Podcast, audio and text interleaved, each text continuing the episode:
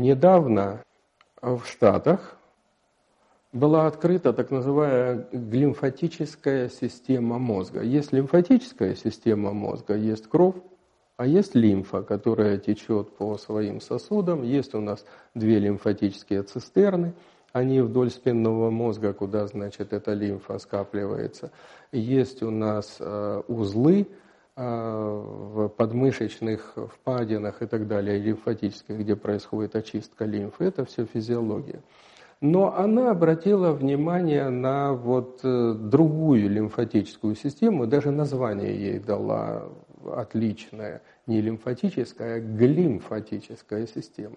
Это система в мозге. Что она сделала? Она взяла крыску, э, убрала значит, часть именной кости, поставила прозрачное окошечко – а, направила туда двухфотонный электронный сканирующий микроскоп, а в кровь, а, значит, вот этой крыски были введены флуоресцентные препараты.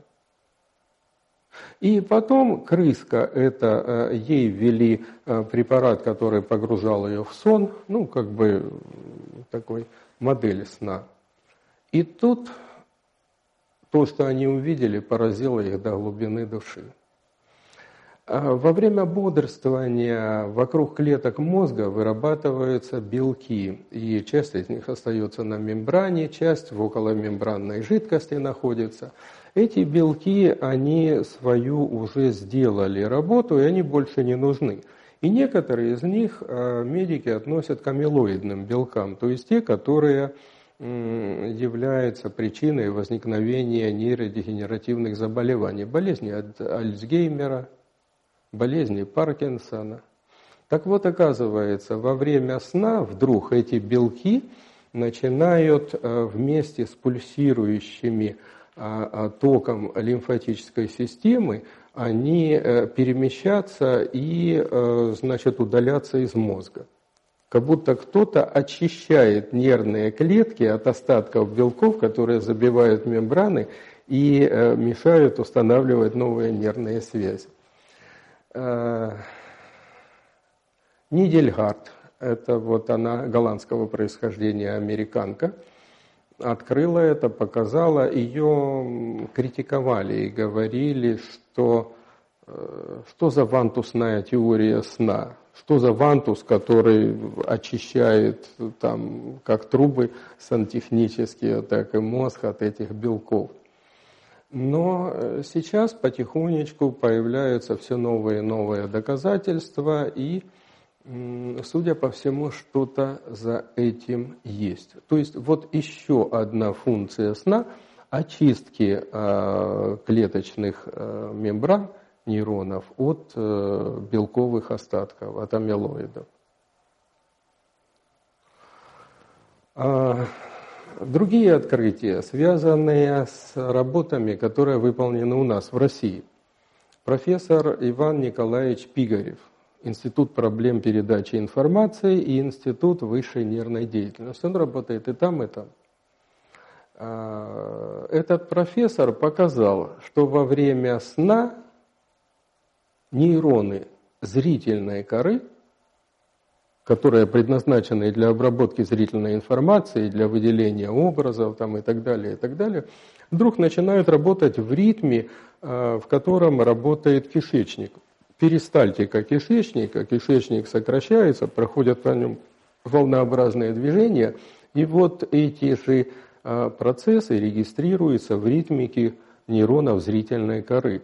То есть получается во время сна нейроны зрительной коры Э, при закрытых глазах смотреть им некуда, а они смотрят, как работает наша система пищеварения.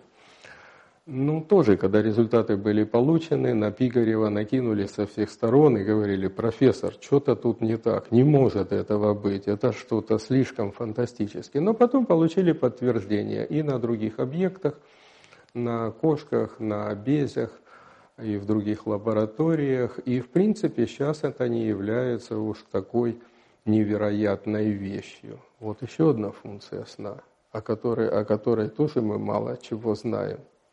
Ну и, наконец-таки, э, иммунная система. Деятельность сна во многом обуславливает активность иммунной системы организма. Если со сном плохо, то иммунная система начинает давать сбой. Маленький пример.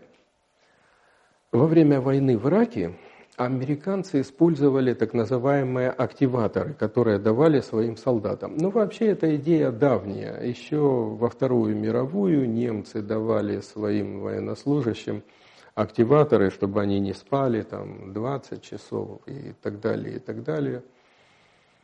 А, у американцев активаторы позволяли солдатам не спать почти трое суток. Они были активны, они выполняли работу, они выполняли приказы. Ну, единственное, у них агрессивность возрастала и сексуальные желания активировались. А так, в общем-то, в принципе, как бы вроде они и работали нормально, а потом отсыпались. Часть из этих ребят потом попала домой – и а, им были сделаны прививки от гриппа. Тогда ходил грипп, э, значит, H1N2, N5, ну вот этот, которым и нам всем делали прививки. И вот у некоторых после этих прививок развились недомогания, а у ряда из них и серьезные последствия. Причем было даже два летальных случая. Мораль. Нельзя экспериментировать с активирующими системами мозга и думать, что за это ничего не будет. Что-то изменилось на нейрохимическом уровне, а прививку когда сделали, и эти вещи, они привели вот э, к неуправляемым процессам.